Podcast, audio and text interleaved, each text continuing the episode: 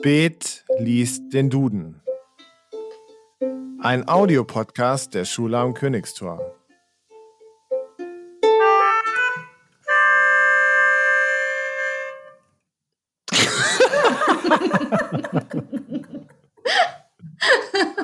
Es ist so bedeutungsvoll, dieses Intro. Herzlich willkommen zu einer neuen Folge von Spät liest den Podcast, der Audiopodcast der Schule am Königstor. Hier lernt ihr Worte, von denen ihr noch nicht mal wusstet, dass es die gibt. Ähm, und da das alleine Duden lesen so langweilig ist, ähm, habe ich mir auch heute wieder einen Gast eingeladen. Es ist Herr Schulz von der Schulsozialarbeit der Schule am Königstor. Hallo, Herr Schulz. Schönen guten Tag, Herr Speth. Herr Speth, lesen Sie nicht eigentlich den Duden? Das mache ich. Deshalb Aha. bin ich hier und Sie haben richtig gut äh, gleich antizipiert, wie der Fußballer sagen würde, ähm, da, warum wir eigentlich hier sind. In dem Sinne äh, erkläre ich das nochmal ganz kurz. Ich habe meinen Duden hier, ich blätter den durch und bleibe auf einer Seite stehen und dann sagen Sie Stopp, äh, wenn ich mit dem Finger über die Seite gehe und dann haben wir ein und das zweite Wort, worüber wir diskutieren. Richtig? Alles verstanden? Alles verstanden. Gut, dann habe ich aufgeschlagen. Ha! Wir sind auf Seite 993 gelandet. Äh, was für ein Buchstabe könnte das sein? Ist das weit, weit hinten? Ich vermute dann ungefähr, das ist das V. Nein, es ist T. Ah, Okay, mein Finger kreist. stopp. Tagsatzung. Tagsatzung? Tagsatzung. Das ist ein Wort, was ich noch nie gehört habe. Also Tag ja. Tag ja und Satzung auch. Was könnte es denn sein? Oder wo könnte es herkommen? Das kommt von einem Arbeitstreffen, was über mehrere Tage geht und es ist die Satzung für einen Tag. Also das, das Programm für einen Tag. Das würde ich als erstes Gar nicht so blöd. Ähm, es ist, ich sag es, ich sag was österreichisch für behördlich bestimmter Termin. Mhm. Eine, also wie eine Festsetzung eines Termins. Ja, genau. Aber halt aus dem Österreichischen scheinbar. Na, das trifft sich ja gut. Äh, Das Österreich in aller Munde lockert die, lockert die Bestimmungen der Ausgangsverbote. Äh, Und in Deutschland sagen wir, Österreich war uns schon immer ein Stück voraus. Hm. Ja, äh, tatsächlich ist das total spannend. Äh, ich habe einen guten Freund, der aus Österreich kommt und ähm, wenn der so bestimmte Sa Sachen sagt, dann äh, ertappe ich mich öfter bei, dabei zu sagen, ähm, du, was heißt denn das? Im Deutschen gibt's das nicht. Und er sagt, wie, das ist doch ein ganz normales Wort. Zum Beispiel, wenn man ähm, Fußball oder Sport interessiert ist, hört man öfter Österreicher auch sowas sagen wie, das geht sich nicht aus. Oder das ist sich nicht ausgegangen Aha. ähm, für, für äh, das hat nicht funktioniert. Zum Ah. Beispiel. Okay, das äh, Deshalb, deshalb kann ich mir gut vorstellen, dass Tagsatzung, okay, wenn man das jetzt weiß, dass es halt ein behördlicher Termin ist oder ein festgesetzter Termin oder eine Einladung, würde man vielleicht auch im Deutschen sagen, ähm, könne das gut sein. Was hast du denn für Verbindungen zu Österreich? Ich esse gern Schnitzel. das, das war's auch schon. Nein, ich habe ansonsten keine. Ich war schon ein paar Mal in Wien. Ähm, in Salzburg war ich auch schon. Äh, ja, das war's, glaube ich. Ich glaube, wir verraten nicht so viel, wenn wir oder wenn ich hier sage, dass du ein Fußballfan bist. Äh, Hast du denn Bezüge zum österreichischen Fußball? Äh, nicht wirklich, außer dass bei Union Berlin, meiner favorisierten, weil einfach die beste Mannschaft der Welt, äh, da haben durchaus schon Österreicher gespielt. Also ähm, ich erinnere mich, früher hatte ich einen äh, Spieler, da, das ist auch schon vor 20 Jahren gewesen, Michael Zechner. Aber da ich viel Zeit habe, gucke ich auch gerade so viele klassische Partien von früher und äh, da kam der Name Michael Zechner wieder, den wir irgendwie alle gemocht haben. Das war ein Österreicher. Das ist sowieso spannend, oder? Wenn man mal in die Bundesliga reinguckt, wie viele Österreicher mittlerweile in der Bundesliga sind. Das, äh, das stimmt, das stimmt. Da kennt man ganz viele, äh, aber ja, die haben dann eher so, eine, so einen Bogen ein bisschen um Union gemacht. Oder um, Union hat sich mehr anderen Gegenden zugewandt, wo sie ihre Spieler gesucht haben. Ja, ist richtig. Der Schweiz zum Beispiel. Zum Beispiel der Schweiz. Aber mittlerweile haben wir auch, unser Kapitän ist, äh, ist ein Österreicher. Ger, Gerhard Trümmel. Das ist äh, ein österreichischer Jung. Und wenn man dem jetzt fragen würde, hey, sag mal, Tagsatzung heute, dann würde der sofort wissen, was, was die Sache ist. Gehe ich von aus. Gehe ich von aus. das, Spannende, das Spannende am österreichischen Fußball ist übrigens, dass die ganz, ganz viele Begriffe ähm, aus dem Englischen äh, übernommen haben. Und ähm, ich glaube, also eine Ecke kennen die dort nicht, sondern das ist eine Corner. Also die, die sagen. Das sagen die Österreicher. Genau. Äh, kann man in, ganz gut nachlesen in, in der äh, österreichischen Fußballzeitung Ballesterer. Das ist sozusagen die elf Freunde von Österreich. Ah, okay. Genau. Und die habe ich tatsächlich schon ein paar Mal gelesen und da liest man dann so äh, englische Begriffe und ähm, die haben die eins zu eins übernommen. Corner fällt mir ein, ja, äh, ich weiß gar nicht. Na, na, irgendwelche anderen Sachen sicherlich auch noch. Woher, woher kommt das? War äh, Österreich auch, äh, wahrscheinlich daher, dass Österreich früher natürlich auch eine britische Kronkolonie war? Niemals. Niemals. Nein, einfach nur Mutterland des Fußballs und da hat man die Begriffe eben eins zu eins übernommen. Vielleicht auch, weil äh, in Österreich wohnende Engländer dort den Fußball hingebracht haben, so wie das ja auch zum Teil in Italien war. Weshalb ja viele Vereine in Italien die englische Flagge in ihrem äh, Emblem haben. Zum Beispiel äh, der AC Mailand. Ja, ja, da muss man mal gucken. Also man sieht in, in uh, diesen Emblemen der, der italienischen Vereine häufig die englische Flagge. Das hat damit zu tun, dass es gegründet wurde durch Eng Engländer. Warum heißt es eigentlich Mutterland des Fußballs und nicht Vaterland? Ja, ähm, das weiß ich nicht. also das, das Gute an dieser gute Frage. Vielleicht war das Vielleicht war das früher, nein, es war früher auch nicht ein Frauensport, das stimmt nicht. Äh, nee, aber weil, weil, weil sonst hast du ja ganz oft immer so von diese ganze Diskussion auch in Deutschland gerade immer Vaterland-Diskussionen und sowas, da sagt ja. keiner Mutterland, aber bei aber bei die, der Mutter die Mut, das Mutterland des Fußballs ist England, da kommt das auf einmal wieder auch mit der Mutter dazu.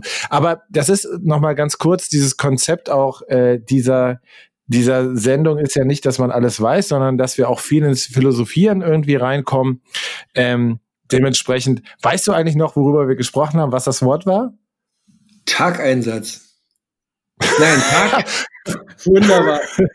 Wunderbar. Genau. Aber weil das, weil das natürlich auch so sperrig ist, suchen wir uns jetzt gleich das, den zweiten Begriff aus. Äh, mein Finger kreist wieder auf der gleichen Seite und du sagst Stopp. irgendwann Stopp. Ey, du hast heute Worte. Taikonaut. Das weiß ich, das weiß ich, das weiß ich. Das ist, äh, das ist der Kosmonaut. Ah, das ist der Kosmonaut aus China. Aber äh, ich weiß gar nicht, Johannes. Äh, du kommst doch, äh, für dich ist der Sprachgebrauch, glaube ich, eher Astronaut, oder? Ja, genau. Womit, mit ja. welchem Begriff bist du groß geworden? Astronaut. Und Eindeutig. ich bin mit dem Begriff äh, Kosmonaut groß geworden, womit dann klar ist, glaube ich, auf welcher Seite der Elbe wir aufgewachsen sind. Ja, die Elbe ist aber nicht komplett Grenzfluss. Bei ah, mir, nein. Also der Grenzfluss, der von mir, wo ich aufgewachsen bin, ich bin im Nordhessischen aufgewachsen, der nächste Grenzfluss war die Vera. Mhm. Ja. Die hat dann, die, die hat da dann so ein bisschen äh, Hessen von Thüringen, äh, dem heutigen Thüringen, äh, abgegrenzt. Aber ja, genau. Du, der, also für ein westdeutsch sozialisiertes Kind, wobei das bei mir nur sechs Jahre waren, ähm, war es immer Astronaut und Kosmonaut war es in der ehemaligen DDR. Und der Taikonaut, um wieder zurückzukommen, zu unserem Wort, das du dir ausgesucht hast, ist der, du hast, du hast völlig recht, das ist, äh, ich suche es nochmal ganz kurz, äh, der die chinesische Weltraumfahrer, Fahrerin, mhm. Taikonautin. Äh, was hast du denn mit dem Weltraum zu tun? Was, was, was kommen denn bei dir so für Assoziationen, wenn man Weltraum sagt? Ach, äh, das war, glaube ich, immer so, also was mir zu, zuerst einfällt, ist natürlich äh, jemand, Juri Gagarin, der erste Mensch im Weltall, äh, Laika, die Hündin, die noch vor Juri Gagarin als Test äh, dort hochgeschickt wurde, äh, Valentina Tereshkova, die, die erste Frau im Weltall. Und das waren eben alles äh, äh, Leute aus der Sowjetunion und deshalb waren das Kosmonauten, ne? während ja Neil Armstrong, der erste Mann auf dem Mond, äh, ein Astronaut war, weil er eben ein Amerikaner war. Ja, und dann fällt mir natürlich Sigmund Jähn ein, der erste Deutsche im All, der Ist ja nicht gerade erst verstorben. Aus, aus Morgenröte Rautenkranz war der. Junge, Junge, das ist so Wissen. Erzgebirge, ne? Richtig. Das ist im Erzgebirge eine kleine, ein kleines Dorf, eine kleine Gemeinde. Genau. Den einzigen, den ich aus dem Erzgebirge kenne, ist Jens Weißflog. Naja, war der, war, überhaupt, war der überhaupt aus dem Erzgebirge? Der ist auch aus dem Erzgebirge. Doch, der müsste aus dem Erzgebirge sein, doch. Oder ist der aus Thüringen? Ja, nee. Also nee, die nee. Dialekte Thüringen. kann ich nicht unterscheiden. Also ob Erzgebirge oder Thüringen kriege ich, glaube ich, nicht hin. Das ist äh, für mich alles sächsisch. Äh, Ja, ja, nee. Aber ja, klar, aber du kennst ja die ganzen Namen von, von Astronauten oder Kosmonauten. Also ich meine, Neil Armstrong ist mir noch ein Begriff. Ich hoffe, Mhm. ich habe jetzt nicht Lance Armstrong gesagt, weil der war woanders aktiv. Ähm, Aber auch in der Aber- Höhe. Auch in der Höhe. auch, in, auch in der Höhe und auch mit unerlaubten Substanzen. Wieso Wobei, auch? ob das Die Kosmonauten, die Kosmonauten haben doch bestimmt ganz gesund gelebt und äh, nie irgendwelche, die waren noch nicht gedopt, oder? Aber kannst du dir vorstellen, dass man da irgendwie ins Weltall hochgeschossen wird und du hast keine, keinerlei Medikamente drin, damit du das irgendwie durchhältst? Nee, das kann ich mir nicht, weil ich, also ich glaube, gerade bei diesen Langstreckensachen äh, ist es ja dann eine Frage, wie man seine Muskeln da noch irgendwie zum Zirkulieren kriegt. Und äh, das, glaube ich, ist schwierig. Also ich gehe jetzt mal nicht davon aus, dass die das aktiv zum Doping genutzt haben, wie besagter Radrennfahrer, aber dass du da bestimmt Medikamente einsetzen musst, um bestimmte Sachen wie Muskeln, wie du gerade gesagt hast, oder andere Sachen irgendwie auszugleichen, glaube ich schon. Ähm, aber wie gesagt, was ich eigentlich sagen wollte ist, mir sind so viele Astronauten gar nicht, gar kein Begriff. So, äh, klar, man kennt jetzt irgendwie ähm, den Herrn Gerst, der zuletzt im All war, Astro Alex, äh, auch irgendwie, irgendwie auch so ein Medienhype mit seinem Twitter-Account und so. Aber Das ist wie richtig. zum, Beispiel, wie zum Beispiel der erste westdeutsche Astronaut hieß, keine Ahnung. Ulf, Ulf Merbold, war Ulf Merbold nicht, äh, war das der erste ähm, Westdeutsche im All? Oh, kann, du, da fragst du was. Aber, Aber, der- aber der war, der war, der war zumindest im All. Ulf Merbold ist jemand, äh, das assoziiere ich mit Weltraumfahrer. Aber- aber ich habe eine Verbindung zu Juri Gagarin. Nämlich, ähm, Juri Gagarin ist am 12.04. Ähm, ist der, äh, ich glaube, 61 oder irgendwas. Du müsstest das vielleicht genauer wissen. Auf jeden Fall ist der am 12.04. äh, ist der ins All gestartet und am 12.04. habe ich Geburtstag. Ähm, und deshalb stand dann immer bei, wenn man dann so Tage geguckt hat oder was, was an dem Tag irgendwie historisch passiert ist, äh, war immer Juri Gagarin mit drin. die schlechteste Erinnerung an den Tag, also in der einen wie in der anderen Richtung, ja. Die andere Erinnerung ist, dass äh, Herbert Grönemeyer an dem Tag auch Geburtstag hat. Aha. ne? Und äh, insofern passt das auch wieder. Juri Gagarin, Flugzeuge im Bauch, äh, Johannes was für was für eine gute äh, gute Verbindung, ja. Flugzeuge im Bauch. Woher kommt eigentlich dieser Begriff Flugzeuge im Bauch? Ist das von Herbert Grönemeyer? Also das Lied ja, aber diese Redewendung? Ich kenne nur Schmetterlinge im Bauch. Also ich, ich kenne Flugzeuge im Bauch Tatsache nur in Verbindung mit Herbert Grönemeyer. Und äh, vielleicht hat er da einfach wieder ein bisschen übertrieben und hat aus den Schmetterlingen gemacht. Hört, hört sich einfach besser an, oder? Eine Platte, eine Platte, naja, die hieß ja auch Bochum, die Platte. Die hieß ja nicht Flugzeuge im Bauch. Aber der Song, der, ein Song hieß so, oder? Ja, ja, genau. Dann äh, nochmal ganz groß in den Charts gewesen äh, durch Olli P., der das dann irgendwie nochmal gecovert hat. Ja, den kenne ich auch. Mann, Mann, Mann. Das ist aber auch schon lange her. Olli P. Aber nicht, wenn man, nicht, wenn man Herbert Grönemeyer kennt, dann ist das nicht lange her. Mir hat gerade erst Folgewoche ein Freund einen Link geschickt. Herbert Grönemeyer 1984 äh, bei Rockpalast und sagte mir, es ist ein großartiges Konzert, ich müsse mir das unbedingt angucken. Mein Problem ist, ich habe 1984 schon ganz andere Musik gemacht.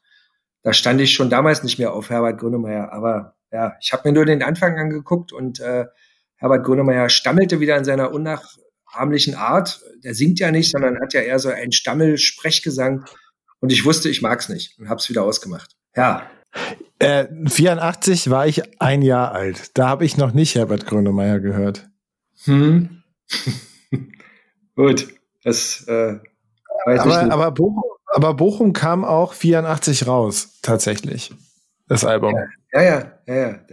Also Rockpalast hat ja immer, zumindest auch bei den deutschen äh, Künstlern, immer aktuell die, die, ja, die, die Hitstürmer sozusagen eingel eingeladen. Und die haben dann dort eine Dreiviertelstunde oder so ungefähr gespielt. Und das wurde dann beim Westdeutschen Rundfunk übertragen, nachts, als Aufzeichnung. Äh, ja, für unsere jüngeren Zuhörerinnen, das war WDR ist ein Fernsehsender im Westen der Republik, so zwischen da, da wo so Köln und Düsseldorf liegt, das Land nennt man Nordrhein-Westfalen und da ist der WDR zu Hause. Und tatsächlich war Rockpalast das, das frühe YouTube, würde ich fast sagen. Also da konnte man sich informieren über die aktuellen, äh, über die aktuelle Chartsmusik. Und die, das waren immer Konzerte, das war toll.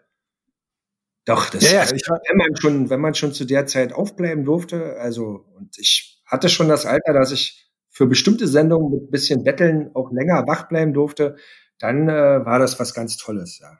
Das Beste, was ich, was ich da mal gesehen habe, war eine Sondersendung vom Rockpalast und da ähm, gab es eine Übertragung Prince and the Revolution und der hat äh, aus, ich glaube aus Philadelphia war das Konzert. Das kam aber erst dann so irgendwie morgens und ich habe dann meinen Rekorder, also ein Rekorder war ein Aufnahmegerät mit Kassetten und den habe ich dann vor den Fernseher gestellt, weil ich das Konzert unbedingt mitschneiden musste. Dann hat mir aber, dann haben mir aber die Lieder von Prince so gut gefallen, dass ich mitgesungen habe. Das war ein furchtbares Tape, ganz peinlich, weil natürlich alles drauf war der Kassette. Ich glaube, ich habe die auch immer noch. Ey, das ist aber eine ganz tolle Geschichte. Wahnsinn. Ja, Ich finde, mit, mit der Geschichte kann man aber auch so einen Podcast auch einfach stehen lassen. Ähm, und ich glaube, wenn du irgendwann mal berühmt wirst, dann kannst du dann diese Kassette rausholen und äh, die wird dann weggehen wie geschnitten Brot. so, wenn man in einem Podcast äh, mitmacht, dass man dann schon berühmt ist, sind das jetzt nicht meine 15 Minuten des Ruhmes im Podcast von Spät liest den Duden? Ja, ja, aber das, Mehr das, ja, mehr, mehr geht nicht. Äh, Das wirst du dann rückwirkend sagen, weil wenn das dann in drei Jahren irgendwie bei Spotify und iTunes und sowas äh, hunderttausend Mal geklickt wirst, kannst du sagen, du warst einer, du warst nicht so, hier nicht so ein Olli Schulz oder irgendwer, der dann mal eingeladen wurde, sondern du warst einer der ersten fünf. Ich war ein Pionier sozusagen. Ein Podcast. Wo wir wieder fast bei Taikonaut und äh, Kosmonaut wären. Und das ist ein schönes, ja, und das ist ein schönes Schlusswort für den jetzigen, heutigen äh, Podcast. Äh, Spät liest den Duden. Unser Gast, mein Gast war Herr Schulz. Vielen Dank, Herr Schulz. Ich bedanke mich für die Einladung. Großartig, hat sehr viel Spaß gemacht. Mir auch. Und das war bestimmt nicht das letzte Mal, wenn es heißt, lest den Duden, liebe Freunde. Dann, äh, bis dahin. Tschüss. Tschüss.